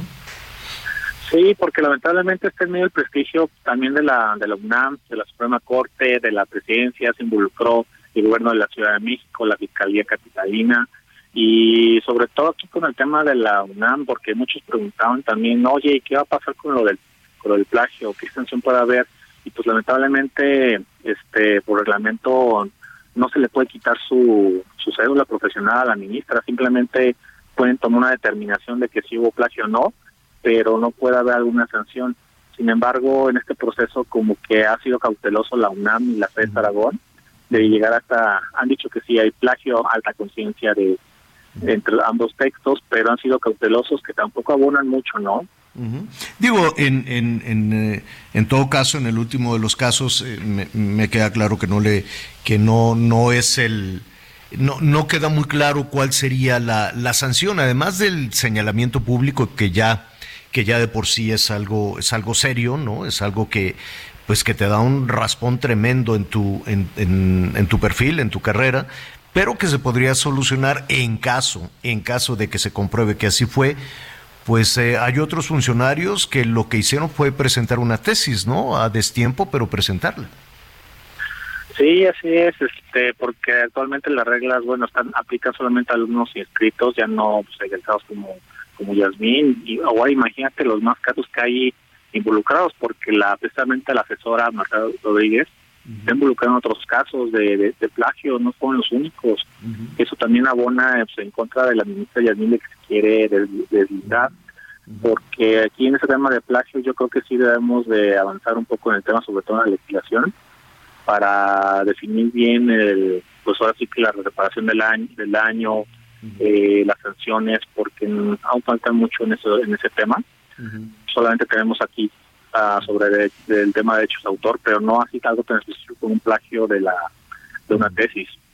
Pues eh, a reserva de, del resultado final, ¿no? El concluyente de las investigaciones, hoy, hoy lo que hay son opiniones a favor y en contra, ¿no? Las opiniones eh, eh, que, que, van chocando todos los días en medio de todo esto, una decisión que deberá tomar hoy eh, la, la, Suprema Corte. Y a partir de eso, Juan, pues nos gustaría eh, retomar esta, esta conversación ya con temas mucho más concluyentes, ¿no? La decisión que se tome en la Suprema Corte y también eh, la conclusión sobre si hubo plagio o no por parte de la ministra Esquivel. Antes de, despedir, Anita, te quiero hacer un comentario, Anita. Ay, gracias, Javier. Pues es que algo que también me preocupa mucho es el, bueno, ¿quién será, quién presidirá la Suprema Corte? Pues bueno, es importantísimo para, para todas y para todos los mexicanos, sin duda, pero se queda una estela de... De, de sospecha, un manchón. De duda, Javier, o sea, nadie dice nada abiertamente bien. O sea, este, unos dicen no a medias, faltan pruebas, este, no, pero nos, no sabemos todo es una ambigüedad y pues la verdad es que la UNAM es pues nuestra universidad por excelencia, eh, la más prestigiada del país, la más reconocida a nivel internacional, y me parece que no puede ser que se quede eh, solamente, y no minimizo, pero paralelamente nada más en la Suprema Corte. Independientemente de lo que suceda en la Suprema Corte, tendría que haber una investigación de ver cómo es posible que alguien que dirige tesis venda o, o, o, cuál es la, o, sea, o cuál es la, lo que pasó, quién le vendió a quién, quién se la copió a quién o cómo le hicieron, pero de que algo pasó, algo pasó, Javier. No sé, Juan. Sí, yo concuerdo muchísimo porque es un evidente plagio, o sea, uno compara los documentos y es más del 95% y, y a pesar de esa evidencia tan clara y tan contundente, la UNAM, los ministros, no hay, son muy ambiguos, no, no se llega al fondo yo entiendo que los ministros están cuidando la, elección y no quieren manifestar una postura a favor o en contra, porque si no también te van a echar encima al presidente, que está muy mal, pero también se tiene que cuidar de esa parte, ¿no? Pues eh, eh, veremos, hoy va a ser un, hoy va a ser una fecha este muy, eh, muy importante. Nada más recordar respecto a lo que comentaba Anita, que ya el rector Graue pues también dijo que mm, pues que sí fue plagio, ¿no? Y consideró que al comparar esta, este trabajo, la tesis de Yasmín Esquivel, pues que sí, que tiene muchas coincidencias. Entonces, en síntesis, resulta evidente la existencia de un plagio, ¿no? Resulta evidente la existencia de un plagio, en lo que dijo, pues bueno, después de, toda esa situación veremos qué se resuelve. Hay varios escenarios en, toda, en todo este tema eh, y te pediríamos además que, pues que nos acompañes en cuanto ya se resuelva, Juan, un poco más sobre todo el tema, el tema de la Corte. Y sabes que antes de, te robo un un minuto, un minuto más, Juan. Estamos con Juan Ortiz, director de Lupa Legislativa MX. Sí hay una lejanía del ciudadano respecto a los asuntos de la Suprema Corte. Sí hay un desconocimiento que tenemos las ciudadanas y los ciudadanos respecto a la tarea del ministro, de la ministra de la Suprema Corte, ¿no? Así es. Sí, sobre todo porque imagínate, en el Poder Legislativo hay una separación muy marcada entre ciudadanía y el Poder Legislativo. La Suprema Corte es un mundo de diferencia, es muy complicado seguir los asuntos. El proceso de para votar o abordar un tema es muy diferente a como se discute en el Congreso, entonces sí hace falta ahí más cercanía. Yo creo que entre una de las cosas buenas que tiene Benito Saldívar es que intentó esa comunicación, esa cercanía. Yo creo que se tiene que profundizar para que sea algo más cotidiano lo que se discute desde la Suprema Corte. Pues te agradezco muchísimo, feliz año nuevo y estaremos, si nos permites, en comunicación con ustedes. Juan, gracias. Muchas gracias, a ver, Ana. Gracias. Bueno, pues eh, así arrancamos con muchísima, con muchísimos temas, con muchísima información. Antes de hacer una pausa, tenemos. sí, ah. dime. Te iba a decir, y está ya iniciando eh, la sesión en la Suprema Corte, en donde hoy se tendrá que definir quién será el presidente para el próximo periodo. Encabeza, encabeza la sesión el ministro Luz María Morales. Recordemos que es el en este caso es el ministro eh, decano, es el, es el ministro que más años tiene en la Suprema Corte y es quien estará encabezando. Y ya si quieres ahorita eh, contamos un poquito más quiénes son los candidatos, este Javier, pero lo más importante, cómo se va a elegir y en determinado momento quién será el ganador. Hoy, hoy, este lunes 2 de enero, se debe de tener ya el nombre del ministro o la ministra que estará encabezando la presidencia de no solo de la Suprema Corte de Justicia, sino de todo lo que es el Consejo de la Judicatura Federal, uno de los tres poderes que existen en este país. Sí, exactamente, ese es, es un tema importante. Yo, yo entiendo el, el, peso, ¿no? El peso importantísimo que tiene el Poder Ejecutivo, el presidente de la República, todo lo que se dice en Palacio Nacional tiene, tiene un peso fundamental sobre los otros dos poderes. No es así como, se, como, como debería, ¿no? en una normalidad política estar, eh, bueno, retiro la frase normalidad política porque vivimos, ¿no? Vivimos una normalidad política, me refiero a la estructura de gobierno, el poder legislativo, ejecutivo, judicial, con su independencia, con su fuerza, con su poder y la estabilidad que dan esas tres pilares. Sin embargo, hay un pilar muchísimo más fuerte que los otros dos, ¿no? Ya vimos que el Poder Legislativo está absolutamente de rodillas al Ejecutivo y estas eh, dificultades que hay entre el judicial y el Ejecutivo. Em, tenemos más información con los estados del país. Una tragedia empañó la celebración de Año Nuevo en Sinaloa, pues el pequeño Jared de 5 años perdió la vida tras ser alcanzado por una bala perdida cuando jugaba afuera de su casa. Trascendió que el niño cayó al suelo repentinamente, lo que llamó la atención de sus familiares, quienes al revisarlo se dieron cuenta de la sangre en su cabeza y de inmediato notaron que había sido víctima de una bala perdida, por lo que de inmediato lo subieron a una camioneta y lo trasladaron al Hospital Pediátrico de Sinaloa, donde se hizo lo posible por salvarlo, pero ya nada pudo hacerse. Jared fue víctima de la imprudencia que cada año se repite, a pesar del llamado que hace apenas unos días hizo el gobernador Rubén Rocha Moya para que no se realizaran disparos al aire por parte de la población civil. Por desgracia, el pequeño Jared no es el único caso de un niño alcanzado por bala perdida, ya que esa misma noche se reportó el ingreso a un hospital de otro menor de 7 años de edad, quien acudió por una situación similar, informó desde Sinaloa Manuel Aceves. En Tamaulipas, un elemento de la Guardia Estatal murió durante la mañana del 1 de enero tras registrarse un enfrentamiento contra integrantes del crimen organizado anterior en la calle Mexicali de la colonia Rincón Colonial, en la ciudad de Matamoros, Tamaulipas. Una niña de dos años también resultó lesionada. Los hechos se dieron luego de que la policía estatal recibió un reporte de civiles armados, por lo cual comenzó una persecución y enfrentamiento donde el policía desafortunadamente falleció durante los actos. Él fue identificado por la Secretaría de Seguridad Pública como Jonathan y era un policía de clase A. Cabe señalar que una menor de edad de dos años de edad fue llevada a un hospital de la zona debido a que recibió un impacto de bala en una de sus piernas. Para el Heraldo Radio desde Tamaulipas, Carlos Juárez.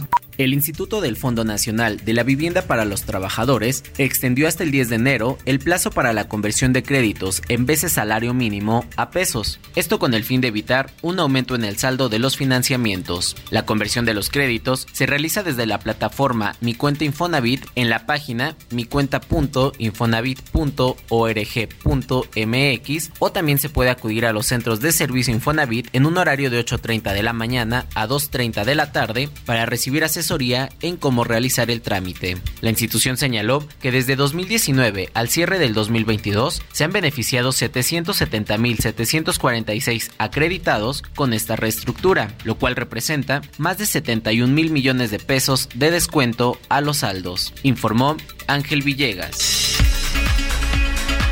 Muy bien, muchas gracias, muchas gracias. Y pues ya le decía, ah, está iniciando en este momento la sesión en el Pleno de la Suprema Corte de Justicia de la Nación, en donde el día de hoy, bueno, pues los 11 ministros que forman la Suprema Corte tendrán que elegir quién será su nuevo presidente, no solo de la Suprema Corte, sino de todo el Consejo de la Judicatura por los próximos cuatro años. Los cinco ministros los cinco ministros que en este momento, bueno, pues están buscando la presidencia es Yasmín Esquivel, Alfredo Gutiérrez Ortiz Mena, Javier Laines Potisek, Alberto Pérez Dayán y Norma Lucía Piña. Son los cinco ministros y ministras que estarán buscando la presidencia. ¿Qué se necesita para poder llegar a ocupar este cargo tan importante?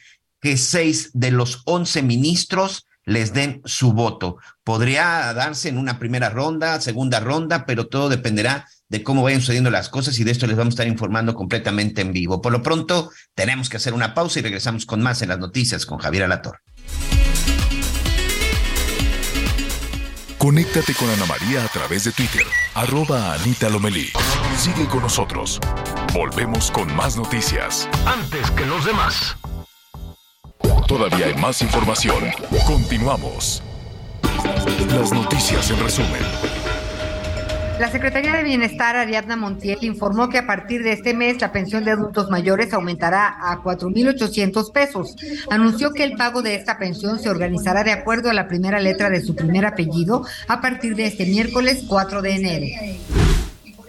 Desde este domingo 1 de enero aumentaron en 20% los salarios mínimos en el país, con lo que resultaría beneficiados 6.5 millones de empleados.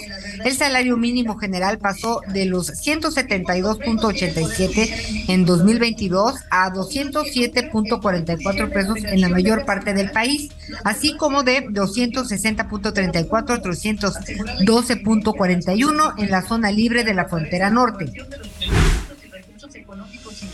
El Papa emérito Benedicto XVI, quien falleció el 31 de diciembre a los 95 años, será enterrado en la tumba que ocupó Juan Pablo II en la cripta dedicada a los pontífices bajo la Basílica de San Pedro, confirmó el portavoz vaticano eh, Bruni.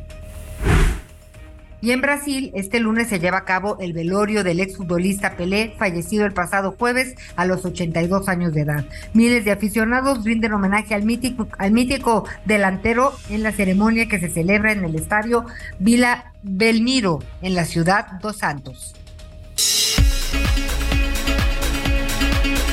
Sí, serán los, eh, los funerales de, de Benedicto, de Benedicto XVI se enfermó Benedicto XVI, duró poquito menos de, ocho años al frente de la Iglesia Católica. Eh, su salud, no, no, no, no, pues su salud y desde luego el ajetreo, el ritmo, no es que estuviera malo cuando, cuando dejó el cargo, simplemente se dio cuenta que era una tarea muy intensa, muy intensa, y él mismo en ese momento que fue, que mm, recuerdo, recuerdan eh, Anita Miguel, que, que en su momento cuando se anunció, él mismo anunció que renunciaba a llevar las riendas de la Iglesia Católica, bueno, pues fue un caos, fue, fue un escándalo, viajamos de nueva cuenta todos eh, eh, a Roma y tenía los achaques propios de su edad nada más, pero no tenía un deterioro en la salud eh, o, un asunto doloroso como en su momento Juan Pablo II hasta el final Juan Pablo II ya casi no podía este, moverse y no, no se rindió en ese peregrinar. ¿Y qué quiere que le diga de México? ¿no? Juan Pablo II y México tuvieron un vínculo de poderosísimo. Y, le, le dolía, físicamente le dolía, ya no, ya, ya sus piernas no, no daban para más y no lo dejó. Em, el actual Papa. Benedicto renunció hace casi 10 años, Javier. Ajá, sí, renunció hace casi 10, pero él duró poco más de 7 este, como papa, ¿no? o sea, duró poquito más, menos pues de vino también, aquí lo vimos. Sí, sí, sí, sí. O sea, pero para, para ajustar ahí, renunció hace 10, pero en el cargo duró menos de 8. Exacto. Y luego Em, viene el Papa Francisco, que también, no crea, físicamente ya le duele mucho. Este, ya tienen que llevarlo en una, en una silla de ruedas, tiene unas afectaciones pues de, de todo tipo, ¿no? También es un papa de edad avanzada, pero él ha dicho hasta donde tenga el último suspiro de, de salud. Voy a, voy a llevar las riendas de la Iglesia Católica. Los funerales van a ser el, jueves, si no me equivoco. Hay miles de personas allí en la Basílica de San Pedro que acuden a, honrar eh, la memoria de Benedicto XVI, del Papa. Fue un mire, Benedicto XVI tuvo hacia adentro de la Iglesia Católica hacia adentro, pues una posición de muy fuerte, muy dura, sobre todo después de los escándalos de los eh, de, cómo se llamaba el, Maciel que cimbró a la Iglesia Católica cuando se supo todos los excesos y todo lo, lo, lo que engañó a millones de personas, el padre Maciel, que era propiamente el demonio metido en el Vaticano.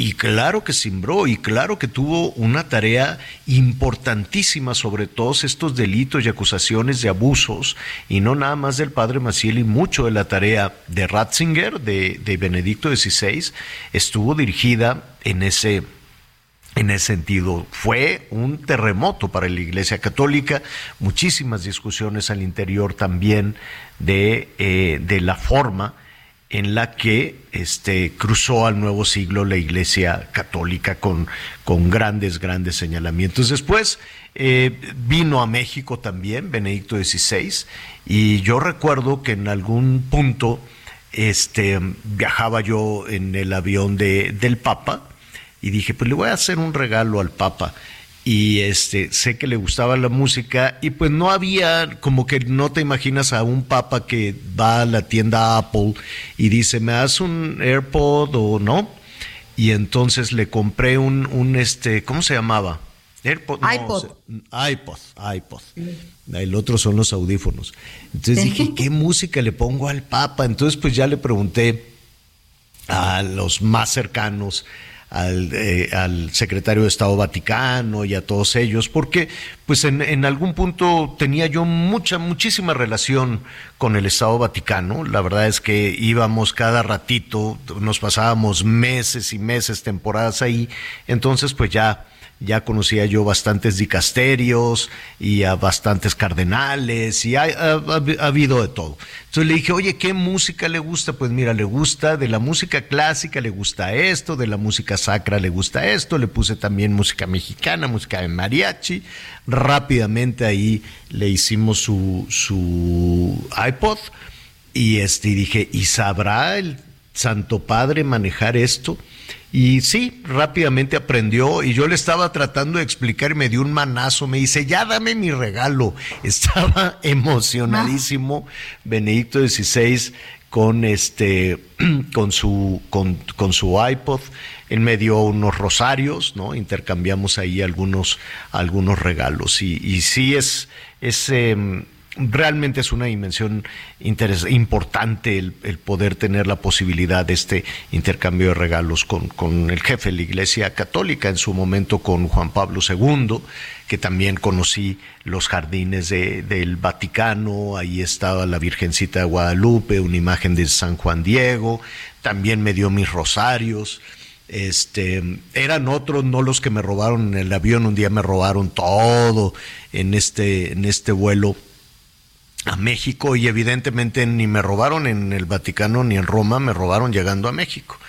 Y luego ya la línea aérea fue y me trajo otro montón, pero pues ya eran, eran distintos. Afortunadamente el que me dio Juan Pablo II lo tengo, el que me dio este Benedicto XVI también lo tengo.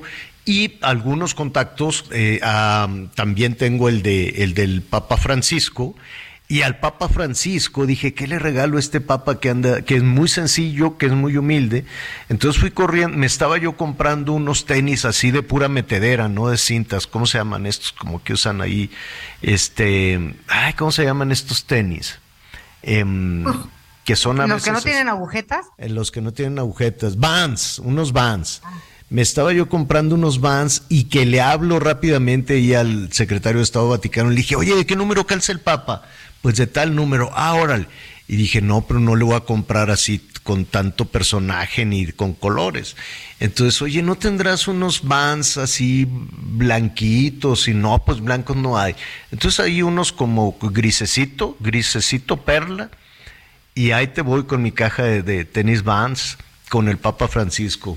Santo Padre, le traje unos tenis. Un hombre se emocionó. Y a ver, ¿me quedarán o cómo? Se los probó, le quedaban, le quedaban muy bien, le quedaban perfecto.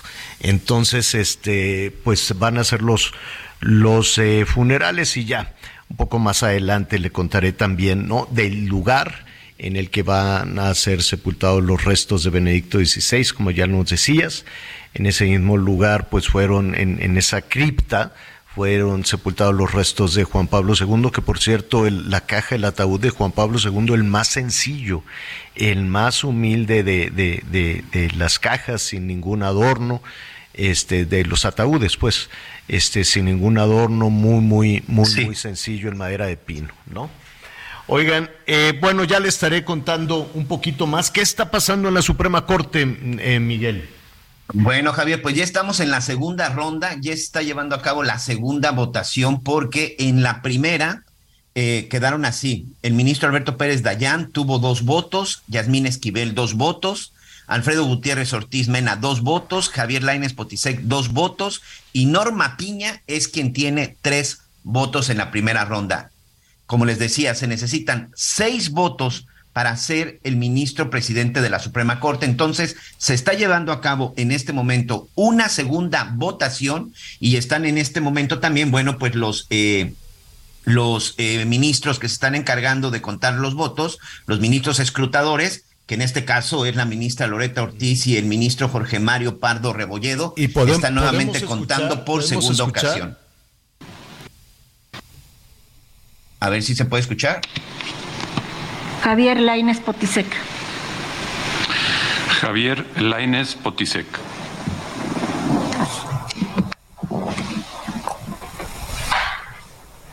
Gracias, señor ministro. Señor secretario, de nuevo, con la fe de que está investido, denos cuenta del resultado de esta votación? Sí, señor ministro presidente. El señor ministro Gutiérrez Ortiz Mena tuvo cuatro votos, la señora ministra Esquivel Moza un voto, la señora ministra Piña Hernández tres votos, el señor ministro Javier Lainez Potisek dos votos y el señor ministro Pérez Dayán un voto. En consecuencia, quedan eh, únicamente para la siguiente ronda la ministra Piña y el ministro Gutiérrez Ortiz Mena.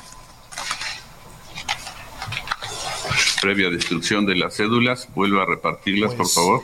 A ver, van a, van a van por la tercera, ronda, ¿no, Miguel? Va a la tercera ronda de votación. Solo con dos. Solo con dos. Es correcto. Con la ministra Norma Lucía Piña, quien tuvo tres votos, y Guillermo, y Gutiérrez, perdón, Ortiz Mena, quien obtuvo cuatro votos. Entonces, vamos por la segunda y seguramente esta, perdón, por la tercera ronda y seguramente esta será la definitiva. Ya queda completamente descartada la ministra Yasmín y junto con Javier Laines Potisek y Alberto Pérez Dayán. Se tendrá que resolver entre la ministra Norma Lucía Piña y Gutiérrez Ortiz Mena. En cuestión de minutos sabremos quién será el nuevo ministro presidente. Les están eh, ¿Y cómo es la votación? ¿Les reparten? Papelitos, señor. Les dan unos papelitos, los meten en una, en una especie como de, no, ni siquiera es urna, sino es una bandeja de cristal que están a la vista de todos. Los dos eh, ministros escrutadores se sientan y empiezan a leer eh, los dos eh, cada uno de los papelitos y de esa manera se va dando el conteo. En este momento está de nueva cuenta colocando el nombre del ministro por el que estarán votando los 11 integrantes de la Suprema Corte de Justicia de la Nación.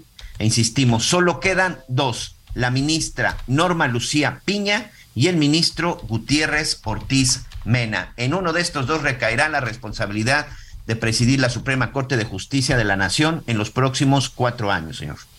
Pues eh, si en Palacio Nacional están dando seguimiento, que supongo que así es, a la votación que se está realizando, hay un lado, eh, caminando de Palacio Nacional a la sede de la Suprema Corte, pues no les habrá caído nada bien esta segunda ronda, después de que esta mañana se, se hicieron acusaciones muy, muy serias contra el ministro Gutiérrez Ortiz Mena, ¿no? En pocas palabras, de estar fomentando evasión de evasión de impuestos y, y las facturas falsas. Vamos a escuchar de nueva cuenta cómo va la votación. Pedro Gutiérrez.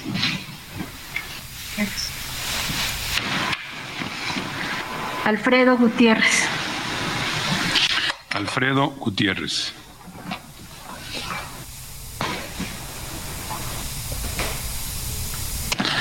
Norma Piña Hernández.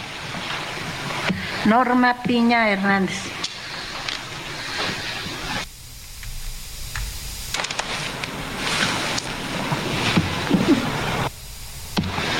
Norma Piña Hernández. Norma Piña Hernández.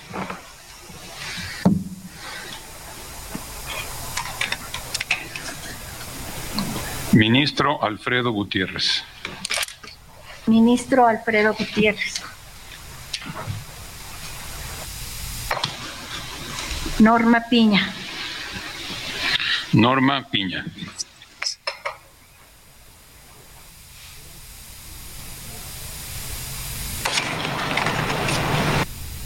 Alfredo Gutiérrez, Gutiérrez, perdón.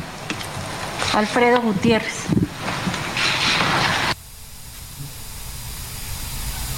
Norma Lucía Piña.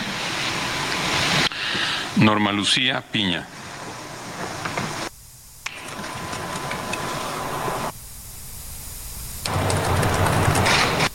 Norma Lucía Piña Hernández. Norma Lucía Piña Hernández.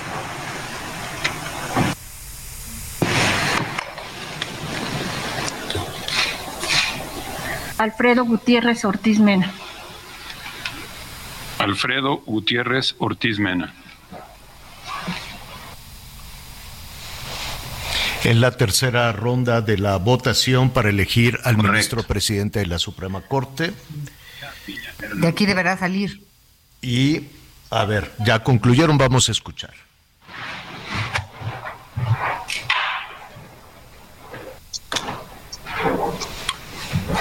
Sí, en este momento ya regresan los, los dos ministros escrutadores a su lugar. A ver, escuchemos la seis votación votos, final. El señor ministro Gutiérrez Ortiz Mena, cinco votos. De acuerdo con este resultado de esta votación, la, la designación de presidenta de esta Suprema Corte de Justicia de la Nación y del Consejo de la Judicatura Federal, comprendido del 2 de enero de 2023 al 31 de diciembre de 2026, ha recaído en la señora ministra doña Norma Lucía Piña Hernández, a quien se, invita a que pase a este presidium. Bueno, ya, ya quedó, ya está. Es Norma Lucía Piña, la nueva presidenta de la Suprema, de la Suprema Corte, una decisión que se tomó después de tres rondas de votación. Y lejos, muy lejos, en medio de todo el escándalo, quedó también pues em, la, la ministra que todavía pues tendrá que resolver todo este tema de plagio. De plagio. Bueno, es información que está sucediendo, está en desarrollo, le vamos a ofrecer más eh, datos en un momento más de quién es la nueva presidenta de la Suprema Oye, Javier, de Justicia. Sí, Anita. Pues vale la pena mencionar que en sus 200 años de existencia, pues nunca ha sido presidido por una mujer este, la Suprema Corte de Justicia. Así que, sin lugar a dudas, a todas luces, pues esto es muy, muy, muy trascendente en muchos sentidos y pues ya seguiremos platicando de quién es esta mujer de 64 años que finalmente hoy asume la presidencia de la Suprema Corte de Justicia de la Nación. Perfecto, muy bien, ahí está. Una ministra que llegó en el año 2015, ¿eh? esto creo que sí es muy importante no es una ministra propuesta por la actual administración. O sea, no, es una no ministra. No es de propuesta por la cuarta transformación. Ella llegó a la Suprema Corte el 10 de diciembre del 2015. Bueno, pues eh, eh, ahí está, esa información en desarrollo, información al momento, la nueva eh, ministra presidenta de la Suprema Corte. Un poquito más adelante los detalles. Bueno, a ver, le comentábamos al principio, bueno, fue fin de semana de fiestas, siguen las celebraciones, siguen las fiestas, todavía esta, esta semana pues seguramente vamos a estar ahí con un poquito de recalentado. El otro día estaba leyendo por ahí una explicación de por qué el recalentado es tan, es tan, este, tan rico. Pero, ¿eh? pero ahora, ¿qué hacemos con eso? ¿Qué hacemos con los kilitos? Hoy me pesé, dije, válgame Dios y María Santísima, a ver, a ver cómo nos fue después de, de las Navidades, de la Nochevieja. Y no, eh, no, no, no batallé tanto. Sí subí, sí subí, pero no, no, ¿qué habré subido? Son más o menos como unos 700, 800. No llegué al kilo, entonces puedo, puedo, espero, espero, porque todavía falta la rosca y todo eso, espero no batallar tanto. Pero ¿qué hacemos con estos retos? Diana Pierre es nutrióloga y le agradecemos muchísimo que esté con nosotros la doctora Diana Pierre. ¿Cómo estás, Diana? Muy buenas eh, tardes y feliz año nuevo. Igualmente, igualmente, Javier. Pues qué bueno que solo subiste 700 gramos. Bueno, ¿qué es el kilo?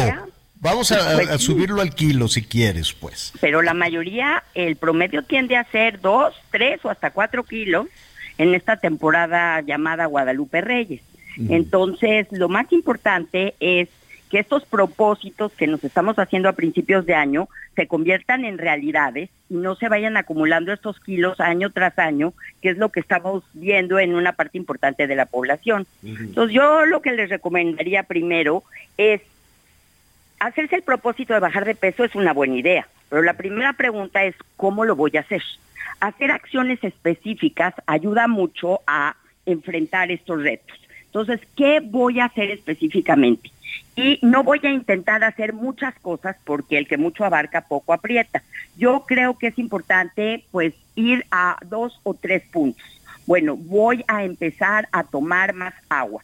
Muchísima gente no bebe agua se la pasan bebiendo agua de fruta azucarada, juguitos, refrescos, frappés, capuchinos. Entonces, pues veo de dónde parto y decido, bueno, pues estoy tomando uno o dos vasitos de agua al día, ¿cómo los puedo incrementar?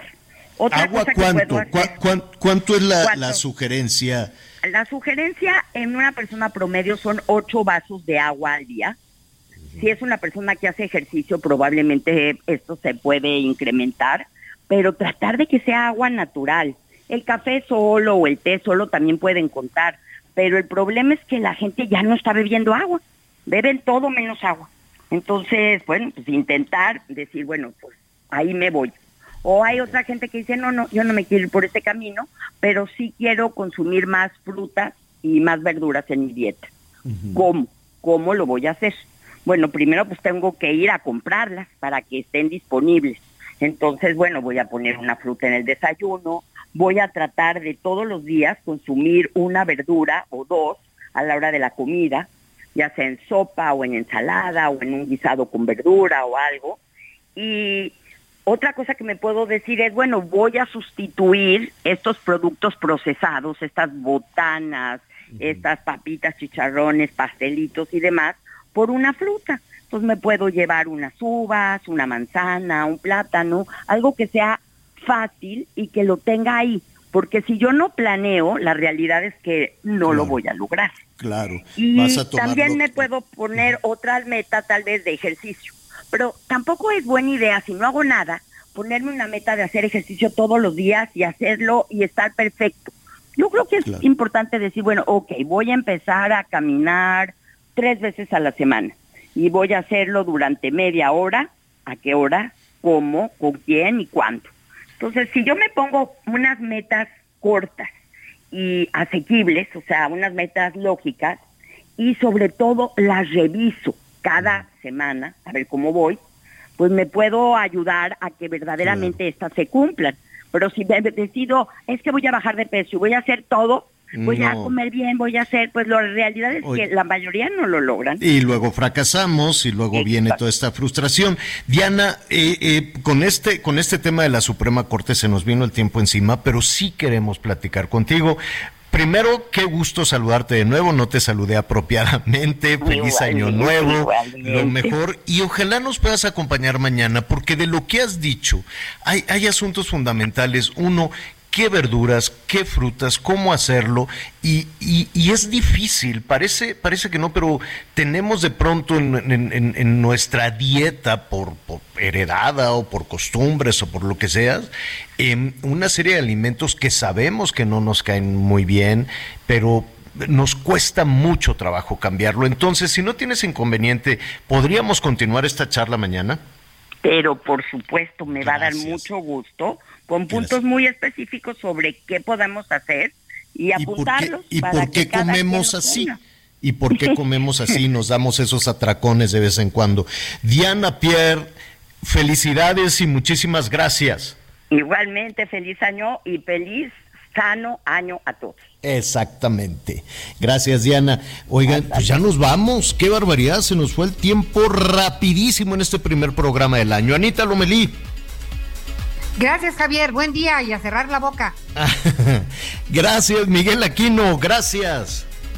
Gracias, buenas tardes, buen provecho. Gracias, buenas tardes. Oiga, eh, yo soy Javier La Torre, ya lo saben, lo espero a las diez y media. En Hechos, primer programa del año, no sabe lo bueno que se va a poner. Ah, cómo han pasado cosas nada más arrancar el año. Ahí lo espero a las diez y media. Y mientras tanto, lo invito a que siga con nosotros en el Heraldo Radio. Gracias por acompañarnos en Las Noticias con Javier La Torre. Ahora sí ya estás muy bien informado.